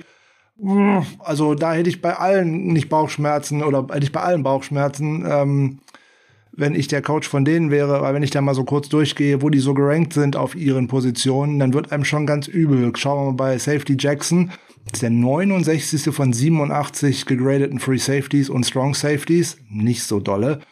Äh, Wildor liegt auf dem 82. Platz von 112 Cornerbacks, Shelley auf dem 92. Platz von 112 Cornerbacks und Johnson auf dem 69. Bei Wildor möchte ich aber eine Lanze brechen, der holt mir ordentlich Fantasy Points für einen sehr, sehr günstigen Defensivback.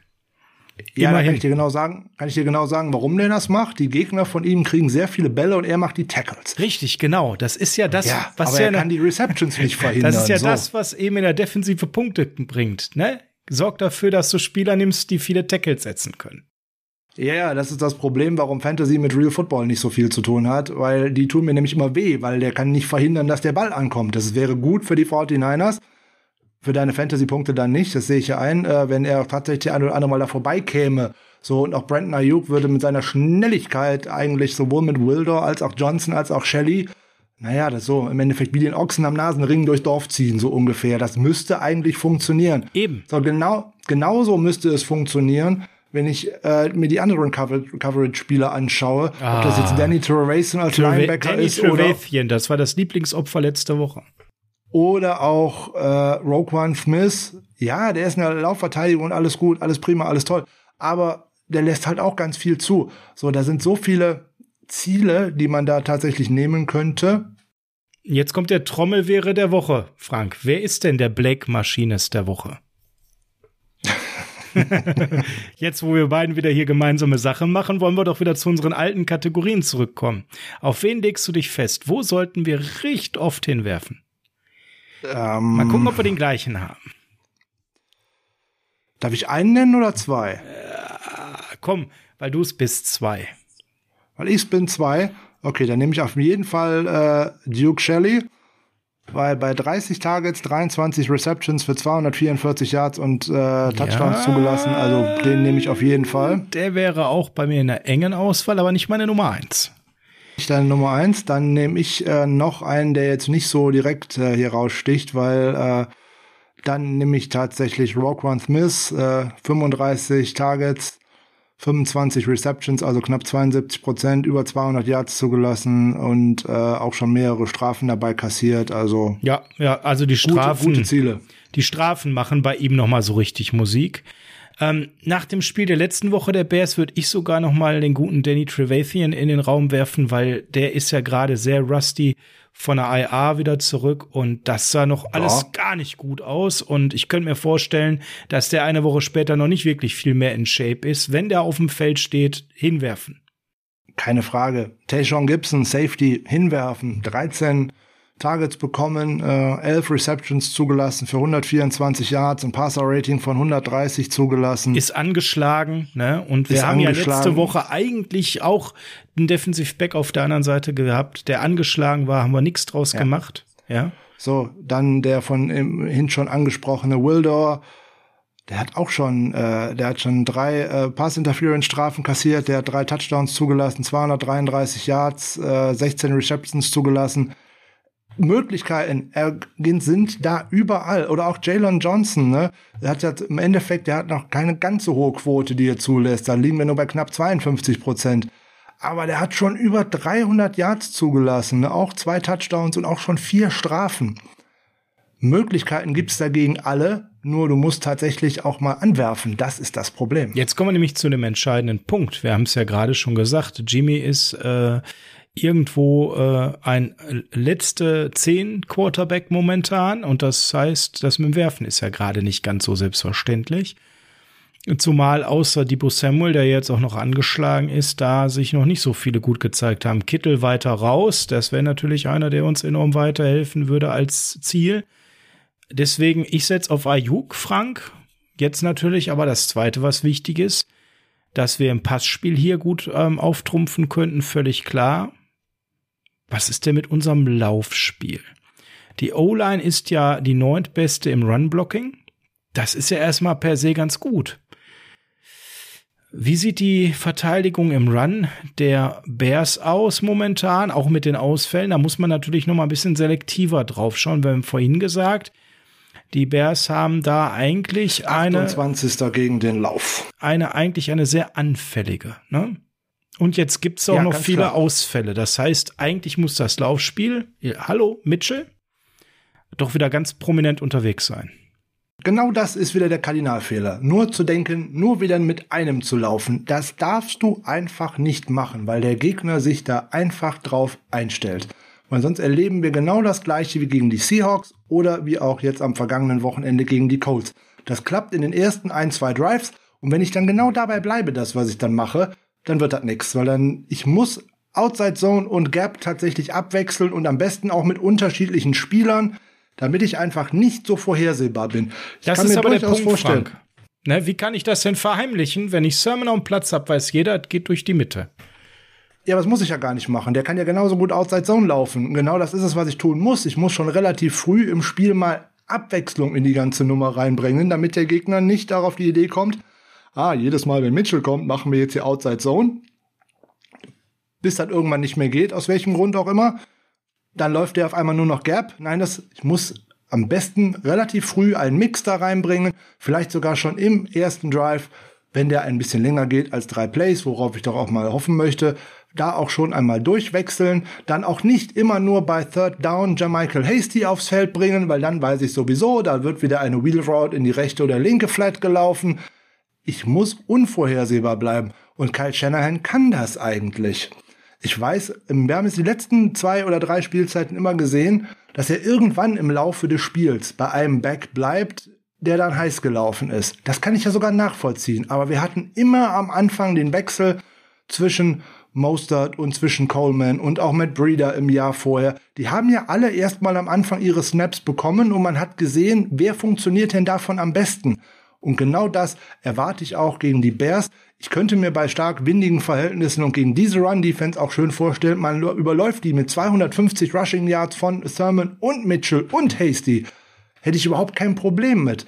Und macht bitte auch irgendwas mit Karl Juszczyk. Der hat in der, im letzten Spiel weder einen Carry bekommen, noch ein Target, was ich auch überhaupt nicht verstanden habe. Gut, dann kannst du es mir auch nicht erklären, ne? Weil die Frage habe ich hier nicht. noch dick auf meinem Vorbereitungszettel. Warum hat er sie überhaupt ein Trikot angezogen, der Junge? Weil er tatsächlich wieder nur im Blocking dabei war und auf den zwei Routen, auf die er gelaufen ist, da hat er keinen Ball bekommen. Obwohl er beide Male frei war. Ja, und da stellt sich mir die Frage, wieso kriegt Kyle Juszczyk kein Target Während Jamichael Hasty, der gerade von IR zurückgekommen ist, also auch und auch keinen tollen Eindruck gemacht hat für mich, wieso kriegt der sechs Targets? Der hat die zweitmeisten Targets bekommen. Ist mir nicht klar. Verstehe ich nicht. Ich weiß auch nicht, warum Garoppolo dahin geworfen hat. Das heißt ja wieder nicht, dass Kyle Shanahan das unbedingt gewollt hat, sondern und so weiter und so weiter. Ne, wir wissen leider klar. nicht, wiss, es wird leider nicht angesagt. Das war das einzig Interessante an dieser komischen XFL, die es da mal gab. Nee, gar nicht. War das die XFL oder was die andere? Egal wo man den Playcall noch hören konnte als XFL, Zuschauer. XFL, ja. Das war das einzige Interessante an dieser Kirmesliga, weil man dann, wenn man eine Ahnung von dem Spiel hatte, hören konnte, was soll denn da eigentlich passieren? Und wenn man dann konnte man sich mal vorstellen, Moment mal, die haben was ganz anderes gemacht, als was der Coach da angesagt hat. Und wie auch immer. Warum hat er das gemacht? Und, und, und. Also für, um da rein so ein Spiel zu analysieren, war das äh, deutlich interessanter, weil so werden wir nie wissen, wie denn der eigentliche Playcall gewesen ist. Es sei denn, man hat das Glück, Tony Romo im Originalkommentar zu hören. Der hat das dann schon mal ganz gerne rauszusagen. Ah, ja, guck mal, da stand der frei. Das war der und der Spielzug, hat der Quarterback halt nicht gesehen. Hm, doof. Ja, gut, da müsste man Tony Romo hier und da auch mal seine eigenen Spiele unter die Nase reiben, weil das hat er auch ganz oft nicht gesehen, so ganz nebenbei. Ja, gut, heute hat er ja leicht reden, aber er macht das schon ganz gut, anders als Leute wie Jason Witten, die dann lieber wieder Football gespielt haben. Der macht das hervorragend, ist keine Frage, aber das habe ich ja vorhin schon mal gesagt. Du wirst es bei jedem Quarterback finden. Du wirst es bei John Montana finden, du wirst es bei Peyton Manning finden, bei jedem. Du siehst nicht immer den freien Mann und du wirfst auch nicht immer auf den freien Mann, weil wenn da ausgerechnet der jetzt einmal freiläuft, wo es jetzt drauf ankommt, und der hat noch nicht ein Target gesehen, hat noch nicht einen Ball gehabt, dann wirfst du im Zweifelsfall auch eben mal auf den, der in diesem Spiel heiß gelaufen ist. So, Frank, dann haben wir jetzt in der Offensive also klar, Garoppolo muss werfen, weil die eigentlich in der Coverage richtig gut zu schlagen sind. Gleich, Nein, als allererstes müssen wir laufen. Als allererstes müssen wir laufen, aber über verschiedenste Running Backs die auch das mal laufen, was sie eigentlich nicht so gut können, damit wir unberechenbar bleiben gegen eine genau. momentan zumindest wackelige Rushing Defense und eine Defense, ja. die generell nicht mehr auf dem Niveau ist der Vorjahre. Das kann man ja auch ganz klar sagen. Die hat immer wieder ihre Momente, keine Frage, aber auch da natürlich viele Verletzungen, wie bei uns äh, in den letzten Jahren ja auch. Es ist für eine Defense ja ohnehin immer deutlich schwerer, auf diesem Top-Niveau zu bleiben weil der Gegner sich ja gerade auch durch viel, viel äh, Tape-Studium sich einfach auf dich einstellt. Das ist ja auch nun mal einfach so. Also als allererstes, die 49ers müssen zu ihrer Identität zurückfinden. Unbedingt und ohne Wenn und Aber Farbe. Und das ist nun mal ein Rushing First Team. Absolut. Bleibt es bei. Ansonsten funktioniert vieles andere halt nicht. Deswegen müsste aus meiner Sicht auch früh im Spiel ein Debo Samuel, wenn er dann hoffentlich spielen kann, auch ein Brandon Ayuk schnell auch mal tatsächlich im Running Game einen Carry bekommen oder halt ein Pass, der parallel zur Line of Scrimmage läuft, aus einer Bunch Formation raus, wo der dann im Endeffekt, ja, dann habe ich wieder einen Grappolo mit einem Minus ein Air Yard oder irgendwas, das ist mir aber egal. Wenn der gute Brandon Ayuk da den Ball kommt mit zwei Vorblockern auf der Außenseite und da mal 8, 9, 10, 15 Yards macht oder wie auch immer was und da mal Selbstbewusstsein kommt, dann fängt er mir nachher auch mal vielleicht ein, wenn der äh, One-on-One -on -one, äh, tatsächlich mal über die Außenseite gehen kann das sind so Dinge, die ich einfach früh im Spiel einbinden muss, damit diese Spieler jetzt tatsächlich mal ähm, Selbstvertrauen bekommen. Ist einfach so. Gut. Frank, haben wir denn noch etwas vergessen auf deinem Zettel? Ein Key-Match-up, was wir noch nicht besprochen haben?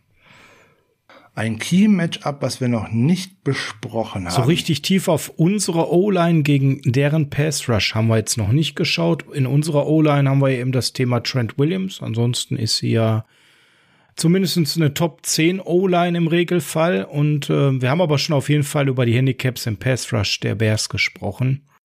Ja, es hängt, hängt natürlich äh, an allererster Stelle an dem Spielermaterial, was man äh, tatsächlich da aufs Feld bekommen kann.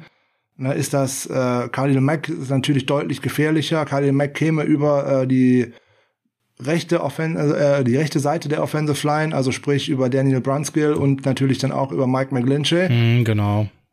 So, der würde sich dann hier und da sicherlich auch gerne mal in einem Stunt eher nach innen bewegen und sie mal Brunskill attackieren. Das ist auch keine Frage. Wenn der nicht dabei ist, wo dann vielleicht auch dann stehen da so Leute wie äh, Nichols, Goldman, Blackson, wenn dann auch Hicks nicht dabei ist. Was willst du über die groß sagen? Ne? Goldman 117 von 120. gegradeter Defensive Tackle. Ja. ja der, ne, Blackson 73 von 120. Ja, bei Nichols sieht schon wieder anders aus. Der ist 51 von 120. Ja, ein bisschen besser. Aber das ja. Ist ein bisschen besser. Aber das ist ja nicht das, wovor ich jetzt äh, dramatisch Angst haben muss als diese Offensive Line. Wenn die fünf weiterhin oder noch am besten mit Trent Williams, aber auch mit Jalen Moore mache ich mir da ehrlich gesagt nicht in die Hose.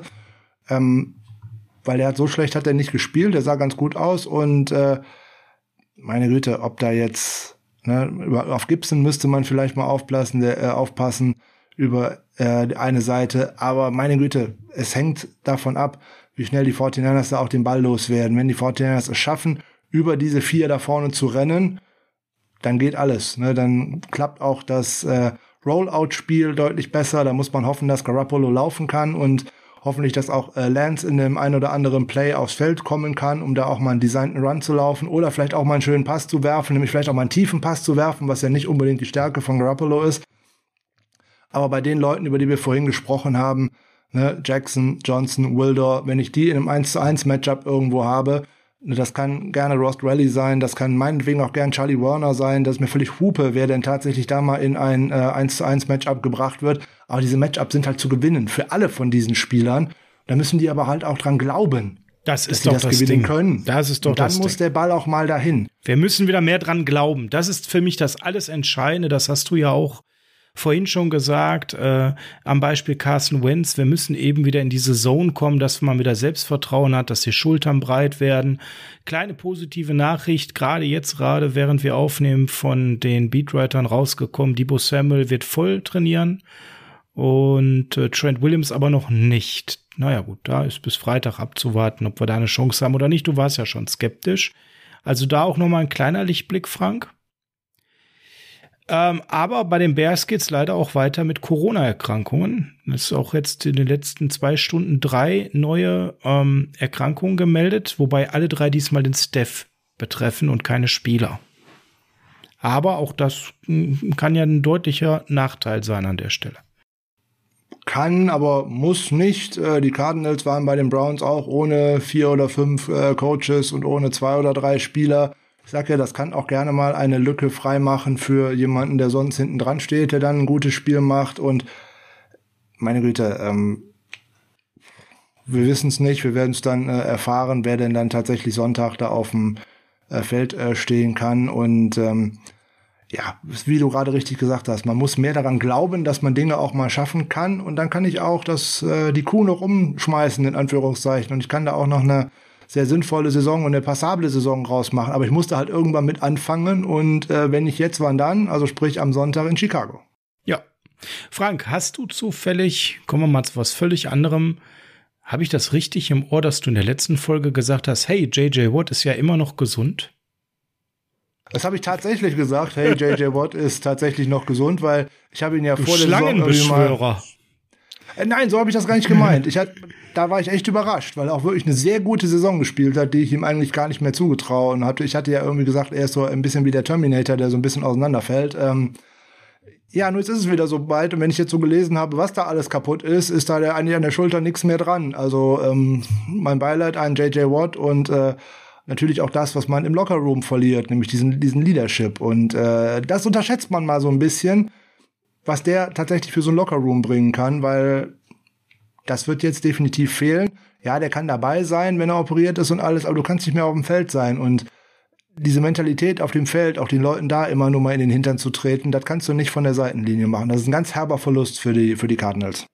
Ja, hat es im zweiten Quarter im letzten Spiel sich zugezogen, noch durchgezogen und das ist unfassbar. Da sieht man, was für ein Ironman der ist, weil äh, ja Adrenalin und Co äh, Torn Labrum, Torn Bicep, Torn Rotator Cuff, Discolated Shoulder, also im Prinzip ist die ganze Seite im Eimer.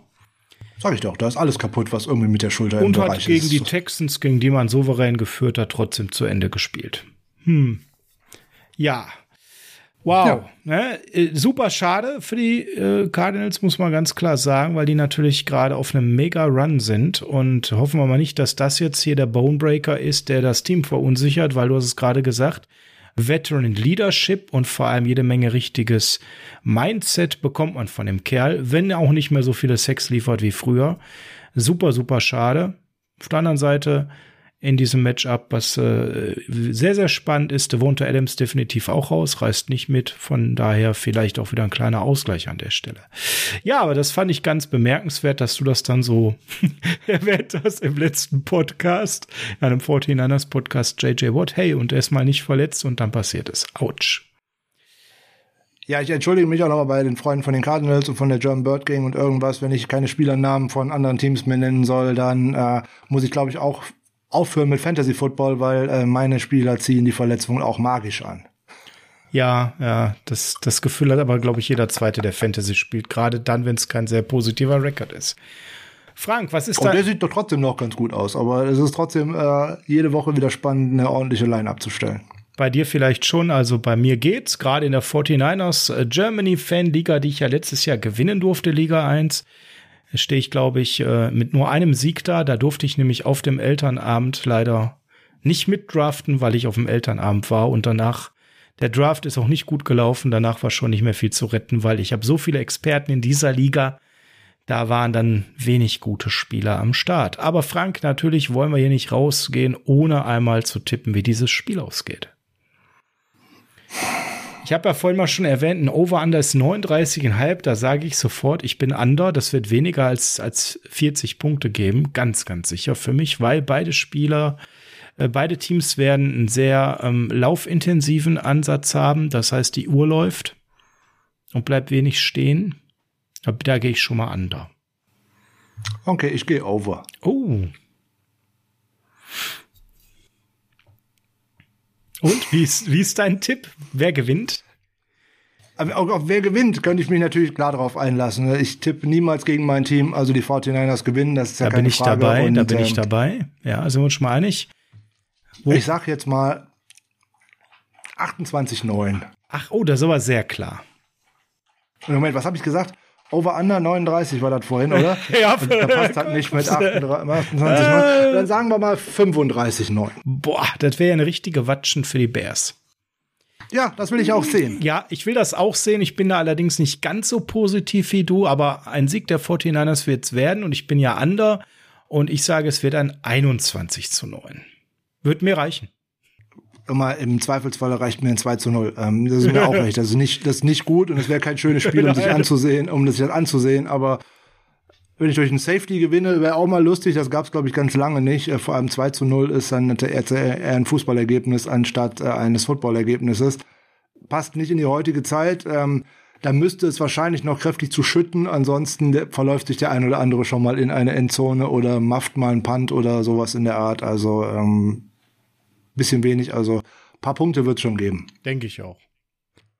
Ein Offensivspektakel sollte man tatsächlich aufgrund der Ausgangslagen auf beiden Seiten äh, nicht erwarten. Ich war übrigens heute ganz überrascht, dass äh, Adrian Franke in der Downside Talk Folge so positiv von der Defensive Line der 49ers gesprochen hat. Äh, Das sehe ich äh, aktuell furchtbar anders, aber okay. Wir wollen ja Adrian an der Stelle als einen der Top-Experten Deutschlands auf gar keinen Fall widersprechen. Äh, Doch, tue ich. So gut wie der Adrian gesagt hat, ist das der, der Pass Rush der 49ers im Moment aktuell nicht, plus die Ausfälle, die da jetzt so kommen. Das ist Ich äh, habe die Folge alles andere, als wir gedacht haben. Ich habe die Folge nicht gehört bisher. Das muss ich dann noch mal an der Stelle nachholen. Gut, damit sind wir fertig, Frank. Eine Stunde, Ich hätte aber- eine Stunde hätte 17 aber- und du hast noch einen Rauswerfer. Ja, Rauswerfer nicht unbedingt, sondern wir laufen ja so auf die Trade Deadline zu. Ne? 2. November ist es, wenn mich nicht alles täuscht, am Dienstag. Genau. Ist mal ein bisschen eher. Es ist 21 Uhr deutscher Zeit, nicht 22 Uhr, weil ja ne, amerikanische Zeitumstellung eine Woche später. Wir haben schon mal gehört. Was glaubst du denn? Bekommen wir noch etwas zu sehen? Also jetzt nicht ligaweit allgemein, sondern jetzt ganz bezogen auf äh, die 49ers. Sehen wir einen Trade? Von den 49ers für einen Spieler oder wird eventuell sogar noch ein Spieler die 49ers verlassen mit einem Trade? Letzteres würde ich mir wünschen, weil wir da so ein bisschen Ballast im Kader haben. Ich nehme jetzt mal das Beispiel Samson Ibukam. Der hat bei den Rams tatsächlich deut deutlich besser ausgesehen als bei uns. Auf einer Position, wo wir ihn gerade nicht wirklich brauchen. Bevor ich den weiter mitschleppe, wenn ich nicht das Gefühl habe, dass das was wird. Der hat einen Vertrag, ich glaube, jeweils irgendwo fünf Millionen pro Jahr, auch nicht ganz so günstig. Wenn mir da einer einen fünft oder sechst Runden Pick für geben würde, dann würde ich sagen, hör mal, Kusshand weg. Ähm, ich glaube aber, wir werden nichts sehen. Ich glaube, es wird eine ganz ruhige Trade Deadline der 49ers werden. Wie siehst du es? Realistisch äh, bin ich bei dir. Da wird nicht viel passieren. Denjenigen, den ich mir gut hätte vorstellen können, äh, wegzutraden, der ist jetzt dummerweise äh, verletzt. Nämlich äh, ein Kandidat wäre da für mich äh, Jakiski Tat gewesen. Ja gut, wenn du für den was gekriegt hättest, immer. Aber das, ne? Der ein oder andere Contender oder der sich so sieht, der auch gerade so auf Safety Probleme hätte, der könnte schon was mit dem anfangen, weil der bringt dir ja eine Baseline mit äh, wenn er denn spielen kann. Ähm, da sind ja einige Teams, die äh, da im Moment echt Schwierigkeiten auf der Position haben. Das wäre etwas gewesen. Ähm, wenn man jetzt noch mal verlieren sollte gegen die Bears, wovon wir beide nicht ausgehen, äh, wäre vielleicht auch Mike McGlinchey ein Kandidat für mich. Aus dem einfachen Grunde. Ähm, Gut, dann ist aber das Vorzeichen klar. Dann ist das Vorzeichen klar, wo man dann was sieht. Und was ich mir vielleicht wünschen würde, das passt nämlich auch so richtig schön gegen unseren nächsten Gegner. Ich würde gerne, dass die 49ers irgendwie einen Trade einfädeln könnten mit den Chicago Bears und da geht's nämlich äh, auch um einen ihrer Wide Receiver, nämlich eigentlich um Allen Robinson. Der spielt nur auf dem Franchise-Tag. Der war da auch nicht so wirklich glücklich drüber und Nein. der war ja in seiner ganzen Zeit nicht glücklich in äh, Chicago. Nein. Ich kann mir nicht vorstellen, dass der einen langfristigen Vertrag in Chicago unterschreibt. Der hat das Ganze jetzt unter Matt Nagy schon mitgemacht. Sprich, wenn da am Saisonende der nächste Rebuild ansteht, wovon ich ausgehe, mhm. ähm, da wird ein Top-Receiver, der naja, zumindest mal Top 10 wäre mit einem guten Quarterback aus meiner Sicht, äh, wenn nicht sogar mehr. Ähm, den könnte man gut gebrauchen, nämlich einen richtigen Outside-Receiver, der auch auf der Seite tatsächlich mal Contested Catches gewinnt. Und das macht Allen Robinson eigentlich jede Woche. Den könnte man gut gebrauchen und den könnte man auch sehr gut gebrauchen in Verbindung mit einem Rookie-Quarterback oder dann in der kommenden Saison in Verbindung halt mit einem Quarterback im zweiten Jahr. Man, man hat gesehen, was äh, ein die Andre Hopkins, der auch nicht unbedingt immer durch Separation glänzt, aber eben durch seine Contested Catches, was der tatsächlich einem jungen Quarterback bringen kann, was die Entwicklung nach vorne betrifft. Und wenn ich dann ein Wide Receiver Core hätte aus ähm, eben Robinson und dann eben Samuel Kittle und Ayuk, der hoffentlich wieder in die Spur findet, da wäre man noch verflucht gut aufgestellt für nächstes Jahr, auch gerade dann mit einem jungen Quarterback. Ja, also klar, Alan Robinson würde ich sofort nehmen. Ich würde mal einen Namen in den Raum werfen, wo ich behaupte, wenn man maximalen Value für ihn kriegt, dann ist es wahrscheinlich jetzt, weil ich habe das Gefühl, die Entwicklung geht so nicht mehr weiter und er ist jetzt an seiner Peak. Weiß nicht, ob du dir vielleicht denken kannst, wer eine sehr gute Entwicklung zuletzt bei den 49ers hatte, auf einem guten Level angekommen ist, wo ich aber meinen könnte, da kommt nicht mehr als das Level jetzt und im besten Fall hält er das eine ganze Zeit. Da meine ich Aziz Al-Shire. Problem ist, du hast keinerlei Tiefe im Linebacker-Core. Also da glaube ich nicht, dass man deswegen einen Spieler abgibt, weil danach wird echt rapide schlechter. Ähm, du hast noch zwei ungeschulte Safeties dahinter, die ich beide in Coverage nicht sehen möchte. Und ähm, ob Drake Greenlaw tatsächlich jetzt relativ schnell wieder da ist, weiß ich nicht. Die 49ers könnten nach der Partie äh, das Practice Window für ihn öffnen, Eben, äh, genau, genau, wie, das, wie sie es für äh, George Kittle tun könnten. Aber der fehlt ja auch jetzt nur schon seit dem ersten Spieltag und halt nicht nur drei Wochen, sondern seit dem ersten Spieltag ah, da bin ich immer so zwiegespalten, ob das dann irgendeine Möglichkeit gäbe. Auf der anderen Seite, äh, Al Alshaya ist jung und ähm, entwickelt sich gerade in dieser Saison noch mal kräftig fort, äh, wie ich finde, durch die Spielzeit. Der Value müsste hoch sein natürlich, ne? Ganz unstrittig. Ja, aber was, was bekommst du für einen Linebacker? Ja, aber die Frage ist, bekommst du für ihn in Zukunft äh, noch mal mehr? Ähm, und klar, Voraussetzung wäre Greenlaw wäre zurück oder die Saison wird wirklich abgehakt, dass man sagt, okay, hm. Ende. Kittel übrigens äh, wird definitiv äh, wieder ins Training einsteigen, wenn das Window öffnet. Die Meldung ist heute auch rausgekommen. Da habe ich zu Greenlaw noch nichts in der Richtung lesen können. Ähm, wir haben ja. ja zu, zu, Kittel haben wir uns ja schon in der letzten äh, Folge positioniert. Also ich zumindest. Ähm, Leute, schützt den im Zweifel mal bitte noch ein bisschen vor sich selber. Absolut. Wenn der nicht hundertprozentig fit ist, lasst den bitte nicht trainieren, geschweige denn spielen. Sonst sehen wir ihn ganz schnell wieder da, wo gerade hergekommen ist, nämlich im Lazarett. Richtig, ganz genau, bin ich komplett bei dir. Ja, das wären so die, wo ich sage, das könnte ich mir vorstellen. Natürlich sind immer viele Gerüchte um Jimmy da, aber die meisten sind Quatsch. Es schwappt da auch gerade wieder so ein Gerücht auf. Angeblich hätten die Patriots uns einen Zweitrunden-Pick angeboten im Draft für ihn damals, was auch wieder völliger Quatsch ist, weil die hatten überhaupt gar keine Chance, äh, nach den Verpflichtungen Salary Cap mäßig das irgendwie darzustellen. Das hat Rappaport heute sehr, sehr schön erklärt. Das war mal wieder ein kompletter Quatsch, der da gemeldet wurde. Da ist, glaube ich, momentan der Value so im Keller, dass wir da nichts sehen werden, oder Frank? Ja, das ist immer so die Frage. Ist der Value so im Keller, bin ich mir gar nicht so sicher, weil im richtigen System ein, ein gewisses Stealing bringt er dir halt. Die Frage ist, wer kann sich das aktuell leisten? So, ähm, auch die Jets wären jetzt so ein, so ein Kandidat äh, gewesen, die jetzt mehrere Wochen äh, Zach Wilson nicht äh, dabei haben. Sie, sie spielen so ein System wie wir, ne? aber die 27 Millionen oder wie auch immer, die will sich da jetzt keiner antun und da will dir auch keiner einen Zweit- oder einen Drittrunden-Pick oder irgendwas gerade für geben. Da ist die Salary-Belastung einfach äh, zu hoch, plus dann jetzt noch wieder die schwelende Verletzung irgendwie mit dabei.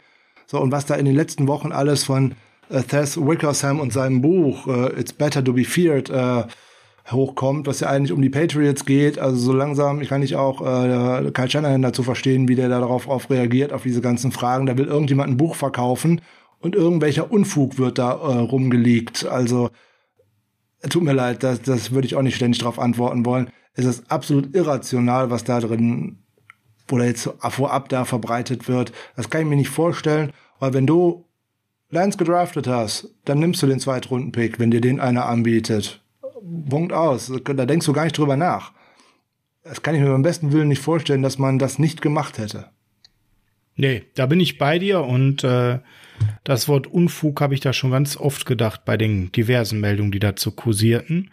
Ich glaube, Frank, dann haben wir einen schönen Abriss für das Bears-Spiel gemacht, das wir ja gewinnen werden und können jetzt, glaube ich, raus aus der Folge raus aus der Folge in äh, die sonnigen Tage, die jetzt folgen. Und äh, dann geht's heute auch aus der Folge wieder raus mit Heart of Chrome und äh, California. Nicht äh, wie Sunshine in der letzten Folge. Ich wollte eigentlich schon äh, das gewohnte Outro äh, reinmachen, hab dann gedacht, oh Moment mal, du hast doch was von Sunshine erzählt, du musst du doch einen anderen Song nehmen. Nein, heute ist es wieder Heart of Chrome, California und äh, ja, dann hören wir uns äh, Dienstag wieder, hoffentlich dann tatsächlich mit einer schönen Folge über einen Sieg, weil ich habe keine Lust, schon wieder eine Niederlage zu besprechen. Da gehe ich mit. Macht's gut. Sehr schön. Bis dann. Schönes Wochenende. Bis Dienstag.